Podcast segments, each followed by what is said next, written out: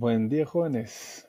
Espero que se encuentren bien ustedes y sus familias y continúen con el proceso este de cuarentena en sus casas, resguardando obviamente a ustedes y a sus familias ante cualquier riesgo de, contagiarse ya.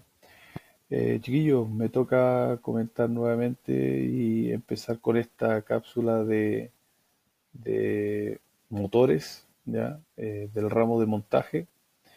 Eh, vamos en la parte 2. La idea de hoy es continuar con lo, con lo que vimos la clase pasada y seguir avanzando. Obviamente antes de comenzar felicitarlos por la buena disponibilidad que han tenido, eh, la buena responsabilidad de dar los exámenes correspondientes y continuar obviamente con el compromiso de de seguir trabajando de esta manera para el bien de ustedes, ¿ya? Entonces vamos a comenzar, chiquillos. Dedíquense a poner atención, traten de tener por ahí una libretita, algo para ir notando detalles o cosas que le puedan generar eh, alguna duda para que en el momento que tengamos eh, la clase de retroalimentación y podamos eh, esclarecer alguna duda y ustedes puedan hacer las preguntas que, que tengan ahí en su libreta, ¿ya? Así que vamos a comenzar. Se va a minimizar entonces la pantalla y yo estaré detrás obviamente presentando. ¿Ya? Entonces continuamos con la parte 2 de motores de combustión interna. Bueno, mi nombre, ustedes ya lo saben, soy su profesor jefe, así es que eh, me presento mi nombre es Luis Bauman, ingeniero mecánico. Mi correo electrónico en caso de duda o consulta. Ya saben que la formalidad es importante dentro de esta especialidad, así es que ante cualquier duda o consulta a través de correo o WhatsApp, si es que algo informal, no hay ningún problema. Bueno, pasamos a la etapa 2 de motores de combustión interna y obviamente los componentes principales que vamos a ir viendo. Como objetivo general, vamos a ver las características del motor Otto y su constitución, también las características del motor diésel y su constitución, el ciclo de trabajo de ambos motores, ¿ya? tanto el motor diésel como el motor Otto. El propósito de, esta presentación es aprender del motor a combustión interna, reconocer los componentes principales, funcionamiento del motor Otto y diésel. ¿ya?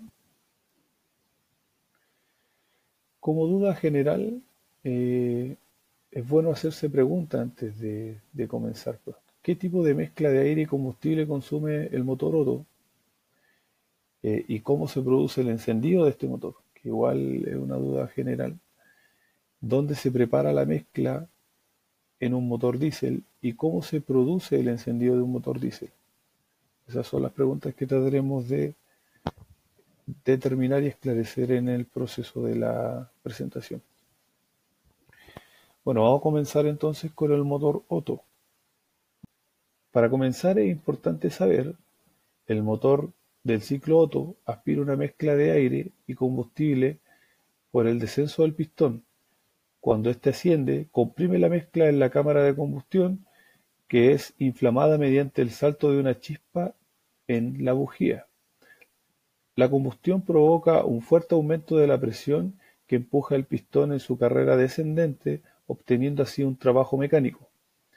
El ascenso del pistón expulsa los gases quemados, completando el ciclo de los cuatro tiempos, obviamente que en dos vueltas del cigüeñal.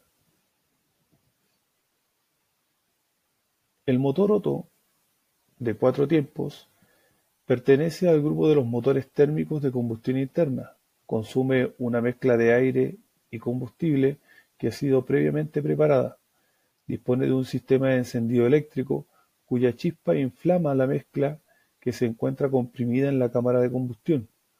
Los procesos de admisión de la mezcla y posterior expulsión de los gases quemados están controlados por las válvulas que abren y cierran los conductos correspondientes mandados por el sistema de distribución.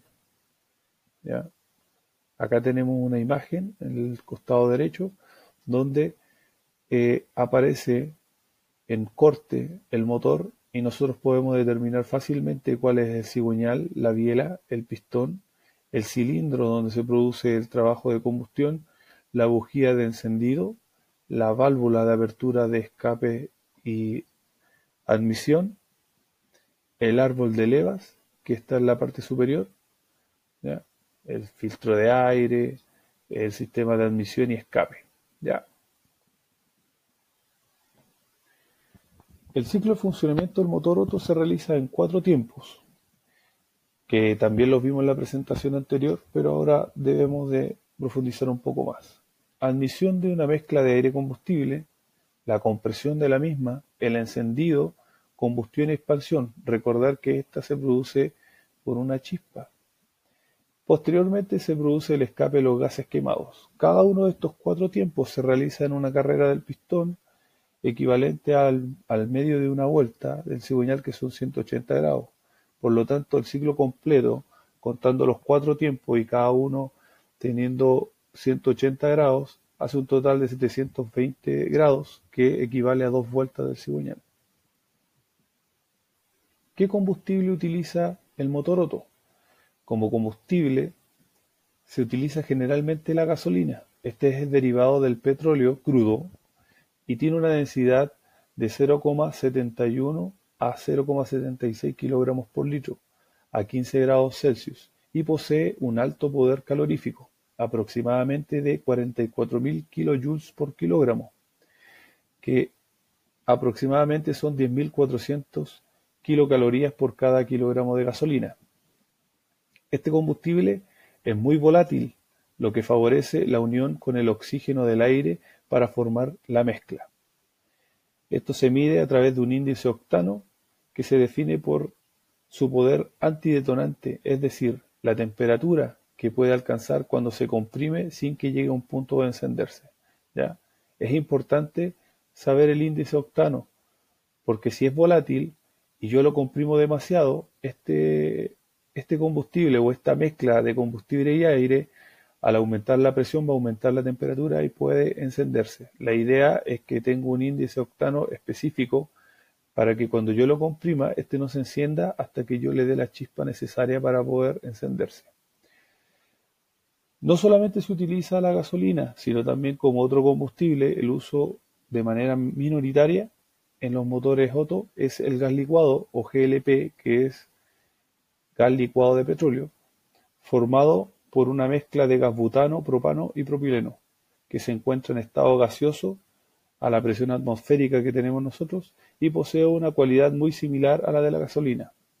En algunos casos también se utiliza eh, la mezcla de combustible de gasolina con algún alcohol como un etanol para poder eh, generar una disminución de la contaminación y del consumo de gasolina con un combustible eh, que es generado a través de los biocombustibles.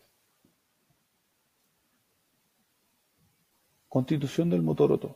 El motor Otto está formado, según la figura 2.3, por un pistón o émbolo de movimiento alternativo y un sistema de biel y cigüeñal, encargados de transformar el movimiento lineal del pistón en movimiento de rotación. El pistón se desplaza dentro de un cilindro, como el que aparece en la figura 2.4, en este punto que está acá, esta parte que está acá en café es el cilindro, ¿ya? La estanquidad entre estos dos elementos está asegurada por anillos elásticos que se montan en el pistón llamados segmentos, ¿ya?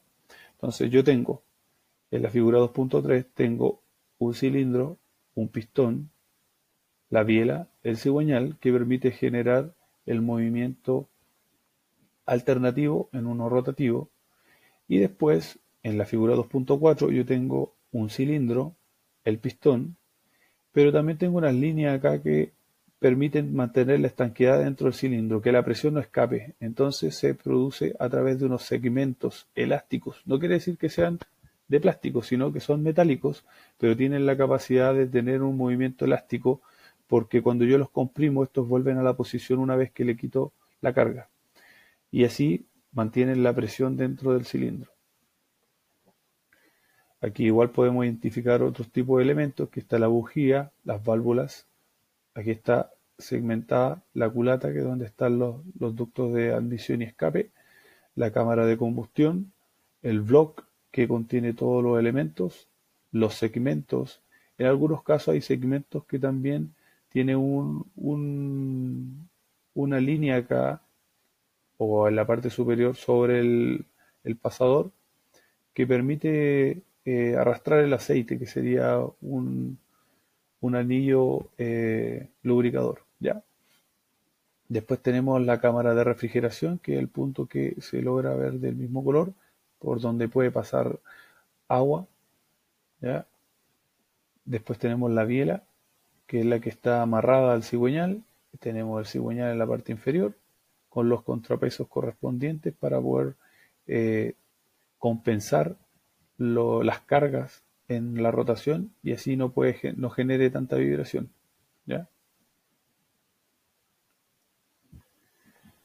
Motor diésel. Para comenzar a hablar sobre el motor diésel es importante saber que el funcionamiento del motor diésel se diferencia esencialmente del motor Otto en la forma de realizar la mezcla, en el modo de producirse el encendido y en el desarrollo de la combustión. En este tipo de motores la mezcla se lleva a cabo en el interior del cilindro y la combustión se inicia por autoencendido. Se necesitan dos vueltas de cigüeñal para realizar los cuatro tiempos del ciclo de funcionamiento.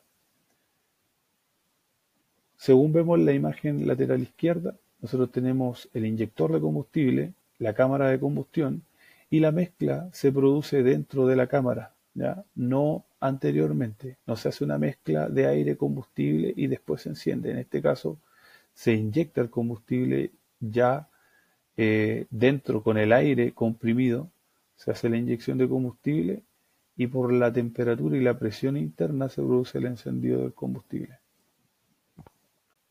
Motor diésel. Es un motor térmico de combustión interna que funciona siguiendo el ciclo diésel. En la admisión se introduce únicamente aire que se mezcla con el combustible dentro del cilindro. Dispone de un sistema de inyección que introduce el combustible pulverizado a la cámara de combustión a alta presión. La inflamación se obtiene por el contacto con el aire, que ha adquirido alta temperatura debido a la fuerte compresión que obtuvo por la compresión del pistón. Al igual que en la imagen que está al lado derecho se inyecta el aire, este es comprimido, después se produce la inyección de combustible y ahí se produce la inflamación del combustible. Bueno, al igual que el ciclo Otto, eh, el ciclo de funcionamiento del motor diésel se realiza igual en cuatro tiempos. La admisión del aire puro, la compresión, la inyección, combustión y expansión y el escape de los gases quemados. También, obviamente, como el motor Otto, como es de cuatro tiempos, se desarrolla en dos vueltas del cigüeñal. La diferencia se produce en la inyección de combustible y no hay una chispa para poder hacer la detonación a diferencia del ciclo Otto. Este se produce por la alta temperatura que tiene el aire al ser comprimido que cuando se inyecta el combustible, este por la temperatura que hay dentro de la cámara se enciende eh, automáticamente. La constitución del motor diésel. La estructura es básica del motor diésel es muy similar a la del motor Otto y las principales diferencias se pueden encontrar en el sistema de inyección y en la forma de las cámaras de combustión. El combustible que utiliza.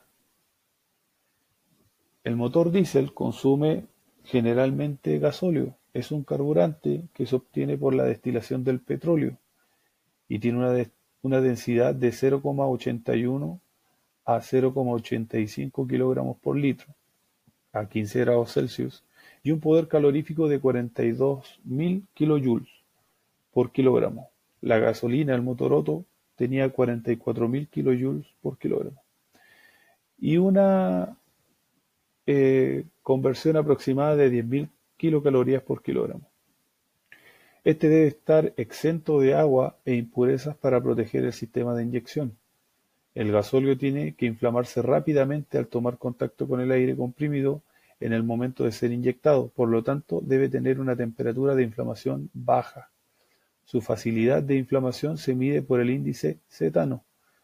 Cuanto mayor es este, menor será la temperatura necesaria para inflamarlo. Eh, ambos combustibles eh, se obtienen a través de la destilación del combustible fósil. Formación de la mezcla. El aire se mezcla con el combustible dentro del cilindro al final de la compresión. El sistema de inyección proporciona la presión necesaria para que el inyector introduzca el combustible finamente pulverizado. Es preciso que el aire comprimido tenga alta temperatura para facilitar la gasificación del combustible de forma en que cada gota de combustible esté rodeada por oxígeno suficiente para quemarse. Aproximadamente está a 500 grados Celsius. ¿ya? Como se muestran las dos imágenes inferiores, hay dos tipos de inyección, ¿ya? La inyección directa y la inyección indirecta. Donde la inyección directa, si ustedes se fijan, la cabeza del pistón o la cámara de combustión es distinta. Hay una variación en la parte que se aparece en la imagen, acá la que estoy indicando. Esta es la parte de la cabeza del pistón, esta es la parte de la cabeza del pistón. Entonces acá tenemos una inyección directa, por lo cual se produce una turbulencia, y la inyección indirecta, que también se produce otro tipo de turbulencia que se produce en la precámara de combustión del motor diésel. Chiquillos, igual eh, indicar que es importante que el inyector de combustible tiene que tener eh, una atomización bien específica. O sea, si yo tengo un inyector sucio, un inyector tapado, eh, que no me permita la pulverización o la atomización del combustible eh, va a generar la, la, ¿cómo se llama? la combustión pobre del, motor y al final va a terminar eh, expulsando gases que, con combustible sin quemar. Por eso es importante también verificar el tema del inyector de combustible, la atomización, que son en algunos casos la aguja o, o tienen pequeñas perforaciones que permiten la atomización o tienden a taparse y esto evita que el combustible pueda salir bien y pueda estar quizás goteando, dependiendo obviamente de la potencia de, los motores y de las presiones de trabajo de los inyectores. Desplazamiento del pistón. Tomando como referencia el plano de la cabeza del pistón, según la figura 2.5, los puntos donde este cambia de sentido en su movimiento alternativo se denominan como puntos muertos, ya tanto el punto muerto superior como PMS y el punto muerto inferior como PMI. Este desplazamiento entre, entre ambos puntos se llama carrera. ¿ya? Yo tengo en la imagen, tengo el cigüeñal, tengo la biela, tengo la cabeza del pistón y aquí en la parte superior cuando está al máximo de la carrera se llama PMS o punto muerto superior. Cuando el cigüeñal rota va a bajar la cabeza del pistón y cuando llegue al punto máximo inferior se llama PMI. ¿ya? Y todo ese, ese desplazamiento total se llama carrera.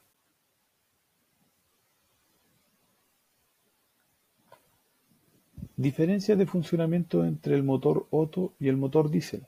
¿ya? Si ustedes se fijan, en la parte superior hay cuatro imágenes donde tenemos los ciclos de trabajo. En la parte inferior también tenemos los ciclos de trabajo, pero hay una diferencia entre ambos. Uno es diésel y el otro es Otto. Ahora, también eh, quiero que se fijen en esta imagen que sería el ciclo teórico de los cuatro tiempos para ambos motores.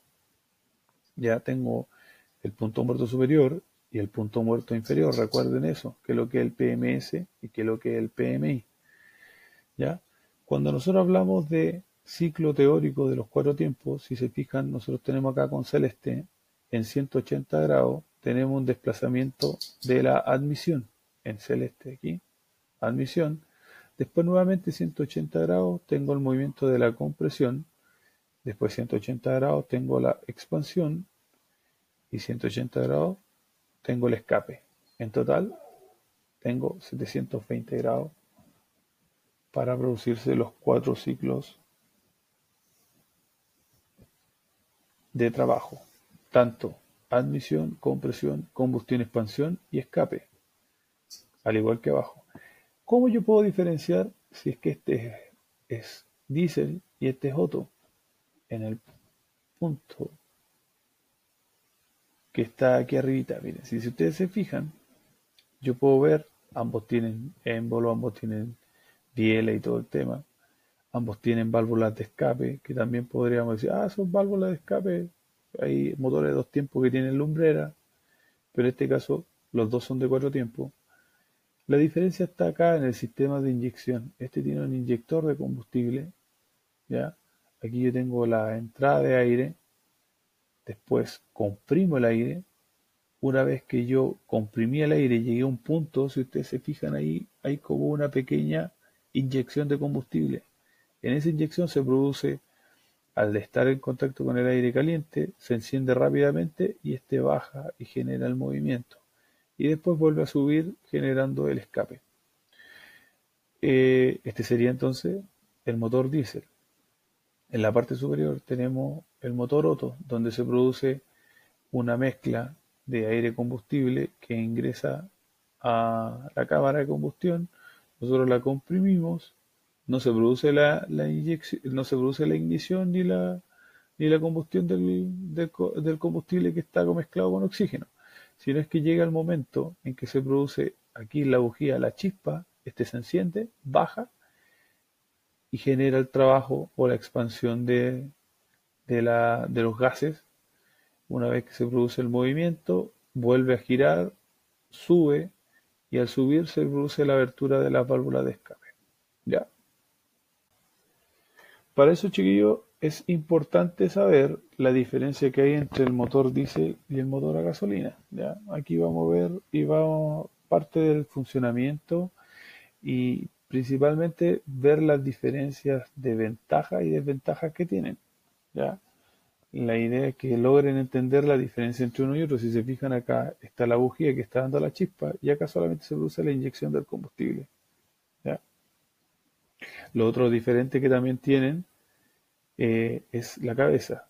Ambos tienen los cuatro ciclos de trabajo, admisión, compresión, expansión y el escape. ¿ya? Fíjense en la cabeza del pistón. ¿Qué hay diferencia entre ambos? La diferencia se produce igual principalmente en el tipo de combustible y cómo se quema cada uno de ellos. ¿ya? La gasolina es un, combustible que es muy volátil y que tiene la capacidad de mezclarse rápidamente con el, con el aire. Entonces, simplemente la chispa puede reproducir la, explosión o, la inflamación de este. Y por otro lado tenemos el diésel, que el diésel no tiene esa capacidad es un, combustible más estable, pero si yo lo, le aumento la presión o la temperatura y este logra gasificarse, igual tiene la capacidad de poder prenderse con alguna chispa. ¿Ya? Entonces, en ambos casos tenemos combustibles distintos y aquí en la gasolina nosotros tenemos una mezcla con el aire con tal que para poder ser, para poder ser encendido tengo de una mezcla premezclada con aire y en el caso del, del, motor diésel no, porque son simplemente al tener contacto por la temperatura, el aire con temperatura se enciende rápidamente. En, en el caso del motor diésel nosotros tenemos un inyector y en el caso de gasolina nosotros tenemos un spark plug que sería una bujía. Ya, y hay una diferencia bastante alta entre ambos que sería que el motor diésel genera mucho, mucho más ruido que un motor a gasolina, si no, si no se han dado cuenta. Y se produce por el proceso de combustión. Simplemente una chispa enciende todo el combustible, con tal que en el motor diésel la pulverización que genera el, inyector es como eh, bien, eh, no es como específica, sino es que la, tira en cualquier parte, entonces puede comenzar la ignición en cualquier lugar y por eso genera una combustión un poco inestable. Por ende, tiene que ser un motor mucho más, eh, eh ¿cómo se llama? Más, más fuerte, más robusto y eso, eso permite que, que, el, que el motor contenga un poco las cargas. Ahora nosotros tenemos que ver la relación de compresión que existe entre ambos. Si ustedes se fijan, la relación de compresión en la parte inferior es de 8 a 10 y el, motor diésel es de 18 a 24. Entonces, por ende, mientras mayor sea la relación de compresión, va a ser más económico el motor. Obviamente la diferencia entre el diésel y la gasolina. Y obviamente eh, es mejor el, el motor diésel en cuanto a relación de compresión. ¿Qué pasa si yo le echo gasolina al motor, al motor diésel o diésel al motor a gasolina? Lo único que va a generar es que si yo le echo petróleo o, diésel al motor a gasolina, este no va a encender porque no, no tiene la temperatura suficiente para poder evaporar el, petróleo o el, el diésel. Y a diferencia eh, que yo le eche gasolina a un motor petrolero va a producir daños porque eh, como yo tengo una relación de compresión, una compresión mayor del, aire, eh, al estar mezclado con, gasolina, va a producirse quizá una, una explosión anticipada del combustible y va a producir deterioro o daño de, de los elementos. ¿ya? Eso sería.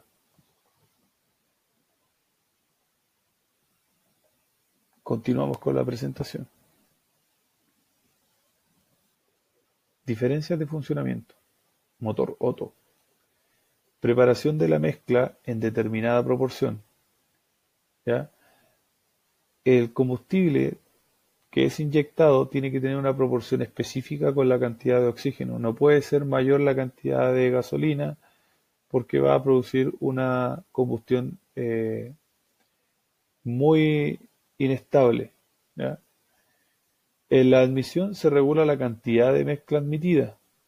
O sea, yo tengo un regulador que permite censar la cantidad de oxígeno que yo estoy inyectando al motor y por ende el computador regula la cantidad de combustible que voy a inyectar para poder producir la mezcla entre el aire y el combustible. Después, el grado de compresión es relativamente bajo. ¿Para qué? Para evitar la detonación del combustible antes de que se dé la chispa correspondiente en la posición correspondiente. Entonces, por ende, el grado de compresión es de alrededor de 8 a 11, con una relación de 1 a 11 o de 1 a 8. Compresiones bajas que van entre 13 y 15 bares. El encendido de la mezcla se logra mediante, obviamente, una chispa que es generada de manera eléctrica. ¿ya? La combustión es rápida y se realiza a un volumen casi constante. La presión máxima de combustión es de 30 a 40 bares.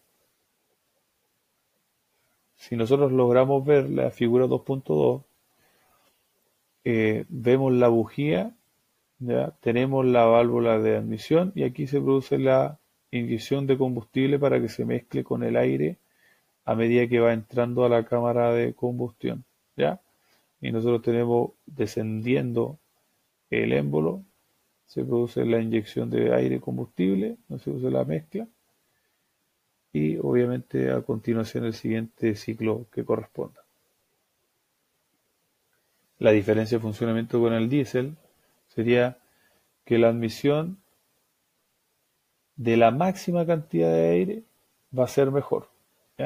Mientras más aire tenga, va a permitir una mejor combustión. El alto grado de compresión que tiene el motor diésel, que va de 14 a 22 en la relación de compresión, ¿ya? de 1 a 22 o de 1 a 14, alcanzando presiones de hasta unos 40 bares de presión. También la elevada temperatura al final de la compresión, que tiene una temperatura de 500 a 600 grados Celsius. La inyección de combustible en cantidad dosificada a una presión entre los 250 y 2000 bares, ¿ya? En los motores diésel rápidos de inyección directa. Hay variaciones de presión a medida que, que va avanzando la tecnología, va aumentando la cantidad de presión de inyección. Hay en algunos casos que están los 2200, 2300 bares. ¿ya? Igual tienen un límite porque la presión también va afectando los elementos o los componentes internos de, la, de los motores. yo no puedo tener una presión de 1000 bar porque no va a soportar la cámara de combustión. O se rompe el pistón, o se me rompe la culata, o se produce un deterioro. Entonces ahí, ahí hay que tener un juego entre los elementos que van a trabajar y cuáles son las presiones. Obviamente que a medida que aumenta la, la cantidad de presión de trabajo, eh, obtengo una mayor eficiencia del, motor. La autoinflamación del combustible al ser inyectado, ¿ya? que eso se produce obviamente por la temperatura que tiene dentro de la cámara de combustión al momento de inyectarse. La combustión es relativamente lenta, entre, 20 grados y 40 grados de giro del cigüeñal. Las presiones obviamente aquí son mucho mayores, la presión máxima de combustión está entre los 70 y los 90 bares, ¿ya? En la figura 3.22 nosotros podemos ver el motor diésel en el proceso de o en el ciclo de admisión. Ahí está abriendo la válvula para inyectar el aire, la turbulencia que se produce y eh, la forma que tiene obviamente el pistón. Acá tenemos los segmentos chiquillos para que los vean, que se ven más claritos. ¿ya? los segmentos que serían los anillos. Y aquí está el inyector de combustible, que obviamente que en el proceso correspondiente va a producir la inyección de combustible. Bueno, las ventajas e inconvenientes del motor diésel respecto al motor Otto. Las ventajas que tiene el motor diésel es que tiene un mayor rendimiento térmico debido a que trabaja con temperaturas más elevadas. Tiene menor, menor consumo de combustible, puesto a que se aprovecha mejor la energía del combustible que se está inyectando. Tiene menos contaminantes al ser una combustión más completa y los gases de escape son menos tóxicos. Tiene una mayor duración y con menor costo de mantenimiento. El inconveniente, que obviamente lo hemos visto y lo hemos conversado hasta ahora, es que tiene mayor peso por el proceso de combustión que tiene, genera más ruido y es un funcionamiento más brusco o tosco que el motor Otto. Es más caro por la calidad del motor y los ajustes que requieren su fabricación. Se adapta peor a los rápidos cambios a diferencia del motor Otto y el arranque en frío presenta muchas dificultades. En este punto me quiero detener un poco porque, como hemos conversado, el motor Otto enciende por chispa, por ende solamente necesita tener la mezcla correspondiente aire-combustible, la chispa y enciende. A diferencia del motor diésel, que necesitamos tener una compresión y que esa compresión, el aire que estoy comprimiendo, tiene que tener una temperatura específica para poder encender el combustible. Entonces, si no tiene la temperatura necesaria, no va a encender. Por eso el frío afecta mucho, porque si tengo un aire frío que estoy tratando de comprimir, no va a lograr llegar a la temperatura adecuada. Y eso tiende a pasar muchas veces, que un ejemplo, si usted o su papá o algún familiar tiene un motor diésel, eh, en las mañanas intenta arrancar el vehículo y muchas veces se queda pegado dándole al arranque y, no parte. Eso se produce porque está arrancando en frío y no tiene la temperatura necesaria para poder producir la, el encendido del combustible. Y hay muchas veces que facilitan de alguna manera, cuando son temperaturas bajas, eh, los motores tienen unas bujías incandescentes que calientan la precámara eh, al momento de dar el arranque. Por eso cuando uno enciende, prende una luz amarilla con un serpentín, como con un alambre, y después se apaga. Ese es el calentamiento de la bujía incandescente que va a precalentar la cámara para poder encender. Ahora, cuando las temperaturas son demasiado bajas, muy bajas, bajo cero, eh, hay muchas veces que los motores tienen calefactores que permiten calentar eh, el aceite y permiten calentar un poco el motor antes de encender para, para evitar obviamente que uno consuma toda la energía de la batería tratando de darle arranque y que encienda. ¿Ya? Bueno, aquí tenemos una imagen de un motor a explosión donde se ven todos los elementos principales de un motor a combustión interna, ya sea motor Otto o diésel, cambian algunos de los elementos, pero los principales tienden a ser muy parecidos, ¿ya? Eh, tenemos eh, división en tres grupos. Si ustedes se fijan acá sale una A, que serían los que están numerados por este lado. Después tenemos la sección B, que sería en todo este sector. Y la sección C, que sería en la parte superior. En la sección A tenemos el block. Después tenemos la culata, que es la parte que está acá. Y la empaquetadura o junta de culata, que sería esta lámina que está acá que permite sellar entre ambas piezas. ¿ya? Después tenemos la número 4 que sería el pistón. Después la 5 la biela. 6 el cigüeñal. 7 el volante de inercia que este nos permite tener varias, varias utilidades. En el caso de la transmisión, en el caso del arranque del motor, por compensación de cargas también sirve. ¿ya? Después tenemos con el número 8, tenemos el pasador o bulón, que es el pasador que está aquí, el 8. Eh, el 9 serían los segmentos, ya tenemos los segmentos, acuérdense que son los anillos que permiten mantener la estanqueidad dentro del cilindro. 10 sería el casquillo, aquí está, ya. El 11 sería el cojinete de biela, que están aquí. Acá tenemos la se me pierde un poco la. Acá estaría el cojinete de biela. El 12 serían los cojinetes de bancada, que estos son radiales. Ya todos estos de acá, estos cojinetes de aquí, tanto los de biela como los de cigüeñal, son radiales. ¿ya?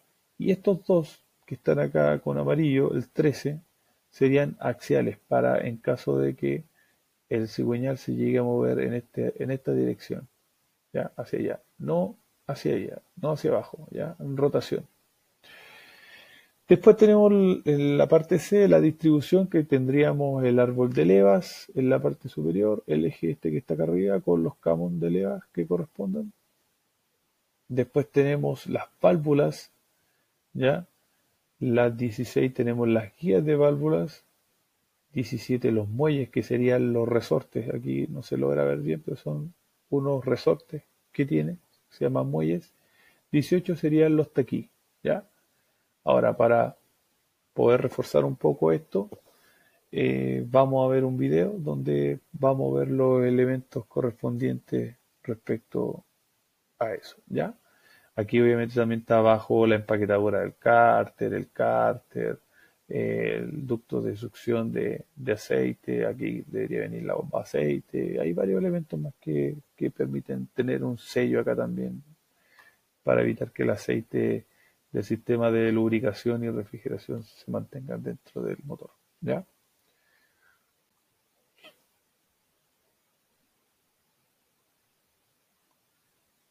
Ya jóvenes, entonces ahí tenemos el bloque, el bloque que permite contener toda la potencia de la, de la explosión del combustible y del trabajo dentro de eso y poder convertir esa explosión o esa energía térmica en movimiento, ¿ya? Ahí tenemos los pistones, las bielas, ¿ya?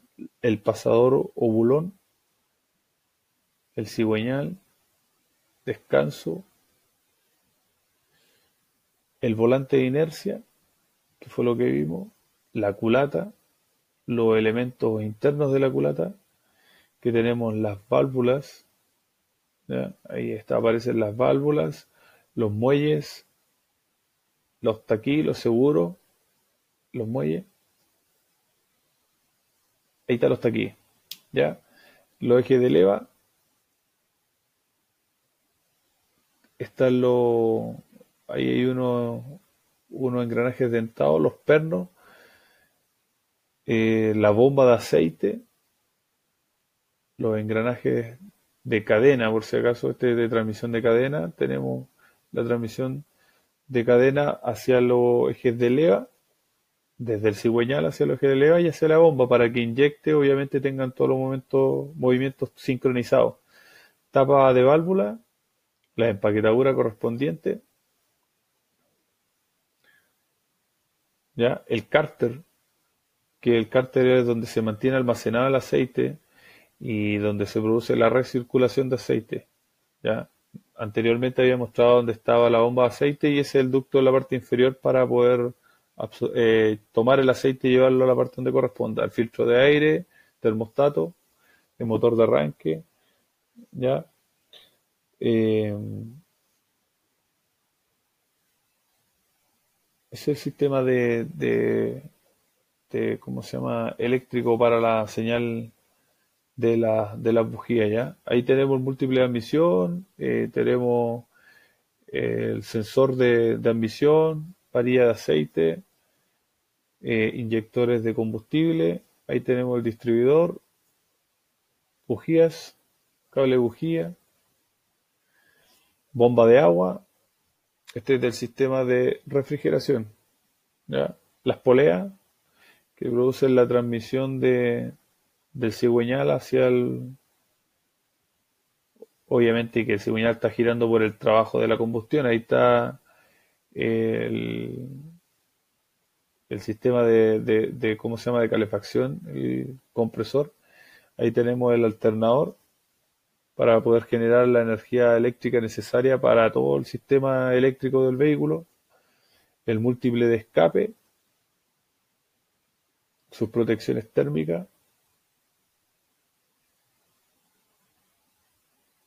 y obviamente la tapa de la marca del motor.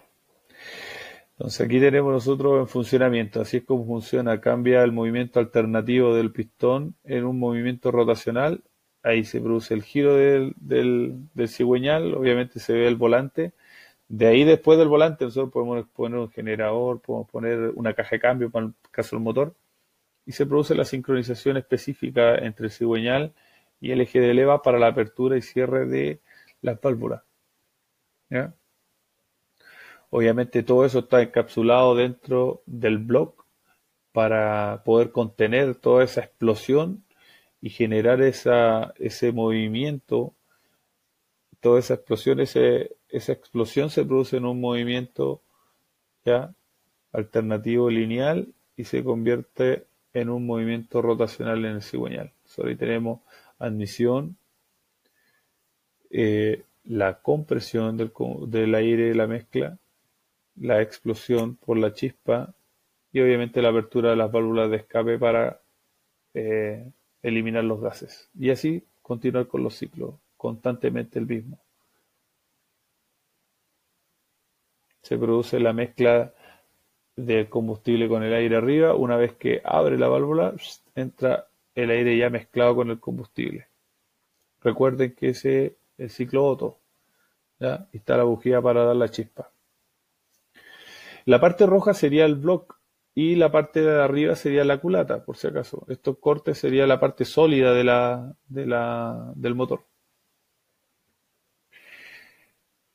Ahí tenemos entonces el trabajo alternativo en cada cilindro. Si ustedes se fijan, el orden de encendido, miren, 1, 3, 4, 2, 1, 3, 4, 2.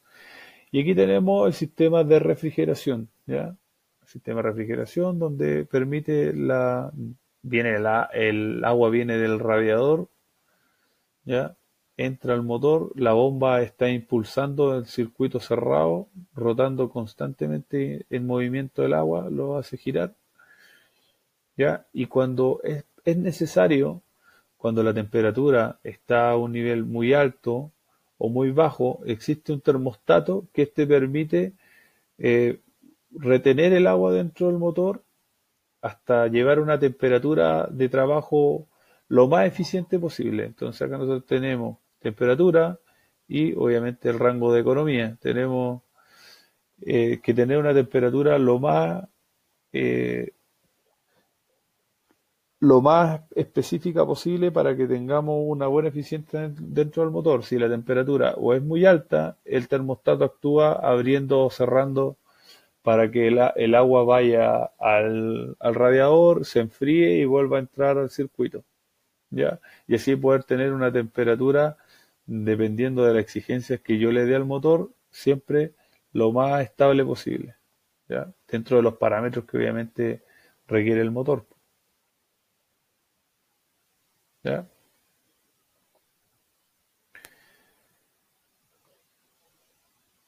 Así que chiquillos, vimos todos los elementos internos del motor, ya conversamos y reconocemos varios de los puntos que están acá de manera práctica en el video. Ahora es importante también saber, chiquillos, que hay diferentes tipos de motores y tienen disposición distinta en los cilindros. Ya eso depende obviamente del fabricante, depende mucho de las dimensiones, los espacios donde va a trabajar, la potencia que requiero yo para el trabajo que va a realizar eh, el motor o el equipo en el que va a estar puesto. Entonces, los motores que hemos visto anteriormente son todos de cuatro cilindros en línea, ¿ya? Pero acá hay otro, otros tipos de ejemplos de motores que nosotros podemos llegar a ver en nuestra vida, tanto personal como de trabajo, ¿ya? Tenemos un motor de seis cilindros, pero en este caso, si yo veo este sería una disposición normal de cómo uno ve los pistones, el cigüeñal y el motor puesto en una máquina, un ejemplo. Pero si yo lo veo desde la parte superior, voy a ver así los cilindros. Aquí tengo seis cilindros en línea. Tenemos uno de estos motores en el galpón, que sería el motor Cummins, que es de seis cilindros en línea. También podemos ver como en la imagen 5.6 motores de seis cilindros en B, ¿ya? Este tiene una sola culata, pero el motor en B, como en la figura C, que está acá, que sería en B, tiene dos culatas, están dispuestas de manera diagonal en 60 a 90 grados, ¿ya? Estaría un pistón acá y un pistón hacia allá. Aquí necesito una culata y acá necesito otra culata, ¿ya? Pero también existen motores en B con un menor ángulo que solamente utiliza una sola culata, ¿ya? Para que sepan, ¿ya? También existe como en la figura B una disposición de otro tipo o de otra forma que también tiene dos culatas, pero distinta a la disposición de los pistones. ¿ya? Entonces tenemos disposición en línea, en B, en B con, con 15 grados, en B con 60 grados, en W, como está en la imagen que está acá, tenemos motor en W, aquí, y tiene ambas culatas, tiene dos, una aquí y una acá, ¿ya? y tiene disposición 72 grados y 15 de cada lado de culata. O tengo dos pistones por acá, dos pistones por acá, y al final tengo 12 cilindros en una posición mucho más pequeña, ¿ya? Dice bloque de motor BW12. Recuerden que esto es para poder hacerlo más compacto, es un motor más compacto porque su longitud, la longitud del, del, ¿cómo se llama? del motor es como si tuviera un motor de cuatro cilindros en línea, pero hacia los lados es mucho más grande y contiene mucha mayor cantidad de, de pistones dentro de ese mismo espacio, lo cual me va a permitir una mayor potencia, obviamente va a tener mayor consumo de combustible, pero voy a tener mayor potencia en el motor en un espacio más pequeño.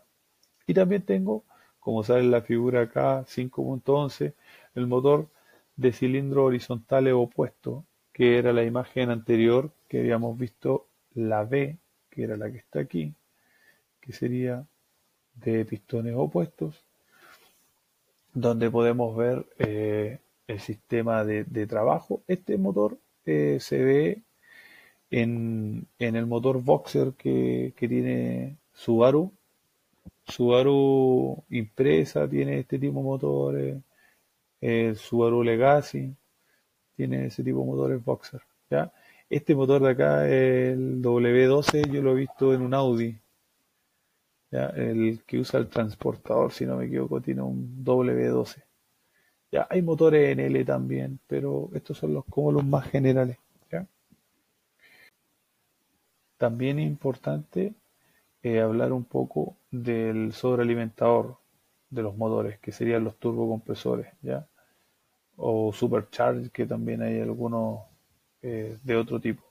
En el caso de los turbocompresores, se utiliza harto los motores diésel para aumentar la potencia, para aumentar la eficiencia del, motor. Ya aumenta un 30, un 40% la potencia de un, de un motor.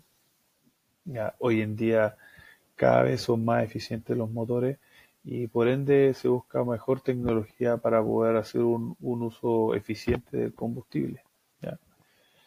Bueno, el turbocompresor o el sobrealimentador eh, funciona por, por, dos elementos, ¿ya?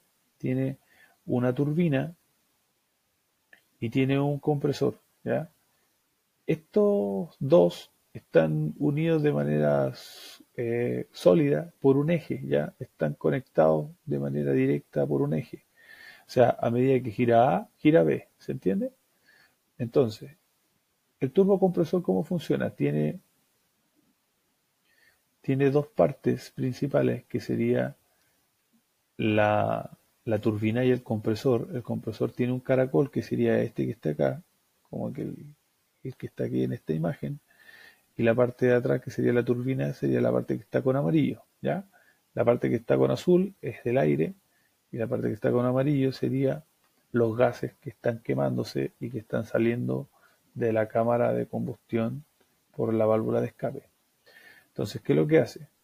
Que nosotros aspiramos aire por el compresor, en el caso de B, lo metemos a un intercambiador de calor, en este caso es aire-aire, hay intercambiadores aire-agua, agua-agua, agua-aceite, aceite-aceite, depende del intercambiador, pero en este caso es aire-aire. ¿Qué quiere decir? Que el aire extrae temperatura al aire que está encerrado dentro de esa cámara, ¿ya? Dentro de este como radiador, pero de aire internamente pasa aire y el aire que está circulando por fuera extrae el aire que está con mayor temperatura dentro. Eso permite que cuando nosotros vamos a inyectar el aire dentro de la cámara de combustión, el aire está más frío. Ya, acá no se ve en esta imagen, pero cuando nosotros succionamos el aire, se comprime a través del compresor, se va a un intercambiador y después va a dar por esta parte de aquí atrás a la válvula de admisión. Aquí se produce eh, una presión, pero con, menor temperatura que si no lo hubiésemos pasado por el intercambiador. ¿Cómo se produce esta compresión? ¿Por qué yo puedo comprimir aire? ¿Por qué yo puedo absorber más aire.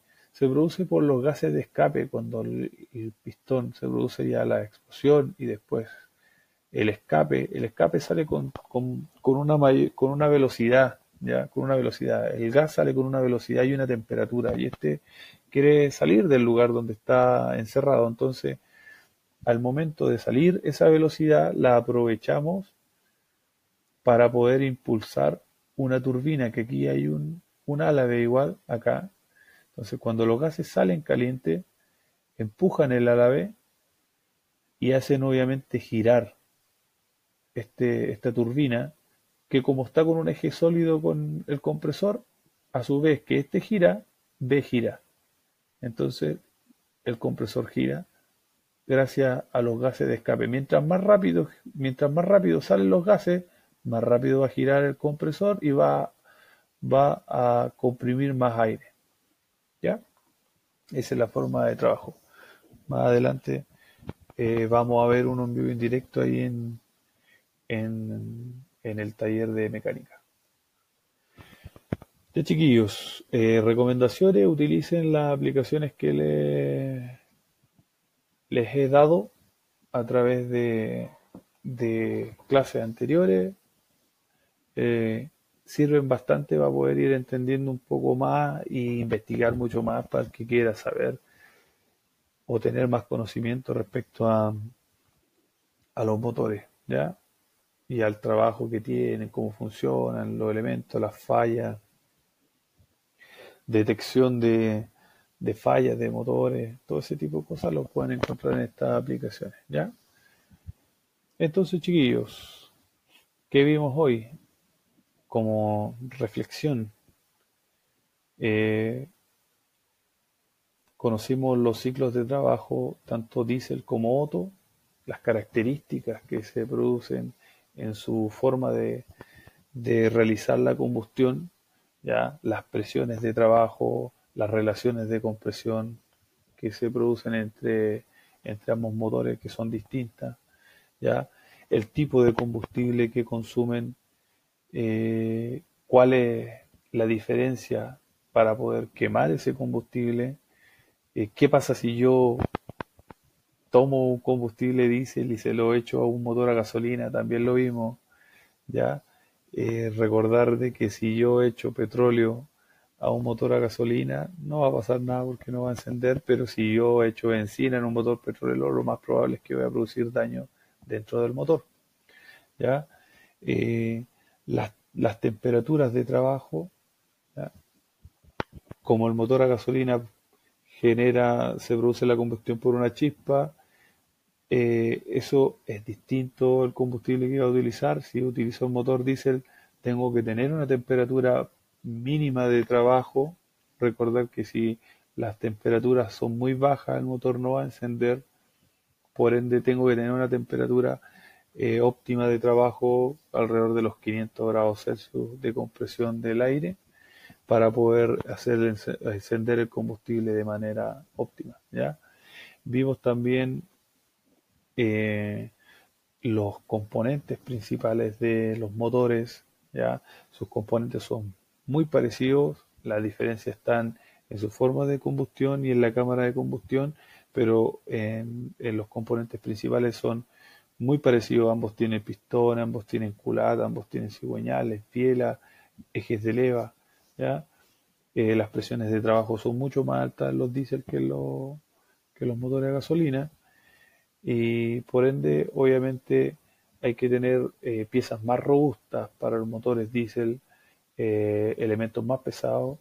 Recordar también que los motores diésel son más ruidosos que los motores a gasolina, pero también tienen la capacidad de ser motores más fuertes. ¿ya?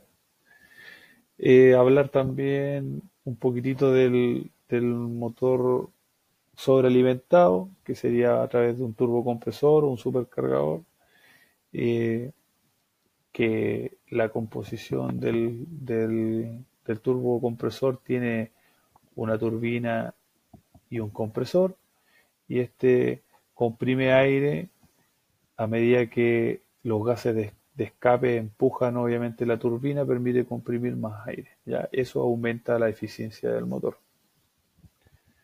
Ya, chiquillos, espero que hayan entendido y que les haya gustado la presentación. Recordar las ventajas y las desventajas y algunos conceptos que reforzamos ahí que son importantes. ¿ya? No olvidar los cuatro tiempos de los ciclos de combustión, admisión, compresión, ignición, escape y también los conceptos de PMS y PMI, que era el punto muerto superior y el punto muerto inferior de del motor. ¿Ya? Ya chiquillos. Entonces, el único modo de hacer un buen trabajo es amar lo que hacen, chiquillos. Amen lo que hacen. Volvemos al mismo concepto. Muchas gracias. Gasolina libre, dice. Homero Simpson. Chiquillos. Bueno, esperando que sirviera para continuar en el avance del aprendizaje respecto a los motores, eh, la etapa 2 de los motores de combustión interna, eh, que aprendieran más conceptos. Eh, espero que que después de esto podamos en, en el taller meterle mano al motor Cummins que tenemos, desarmarlo completo y volver a armarlo, obviamente. Eh, también analizar por qué tuvo fallas, porque igual tiene una falla escondida del motor y permite analizarla, ¿ya? que es importante. Varios conceptos que hemos visto también anteriormente en cuanto al tema del sistema de lubricación, desgaste, lo que es fricción, ¿ya? eh, las películas de aceite. ¿Qué, ¿Qué, pasa si yo pierdo la, la, película de aceite? Y ese tipo de cosas. ¿ya? Chiquillos, espero que se encuentren muy bien. Eh, espero que aprovechen la información. Ante cualquier duda consulta, anótenla para poder hacerla en la en la clase de retroalimentación a través de Viatim y cuídense harto ya. Espero que aprovechen las oportunidades que están teniendo, los cursos que se están gestionando y por favor tengan el mismo compromiso que nosotros tenemos con ustedes, ¿ya? Cuídense mucho, acuérdense que falta poco y los quiero ver trabajando en cualquiera de las empresas del CAE, ¿ya? Esa es la idea. Eh, todos tienen la capacidad, ¿ya? Todos. Depende solamente de ustedes, ¿ya? Que estén muy bien. Cuídense, cuiden su salud, cuiden a sus familias. Un abrazo eh, de parte de, de todos los profes de la especialidad, ¿ya? Cuídense mucho. Chao, chao.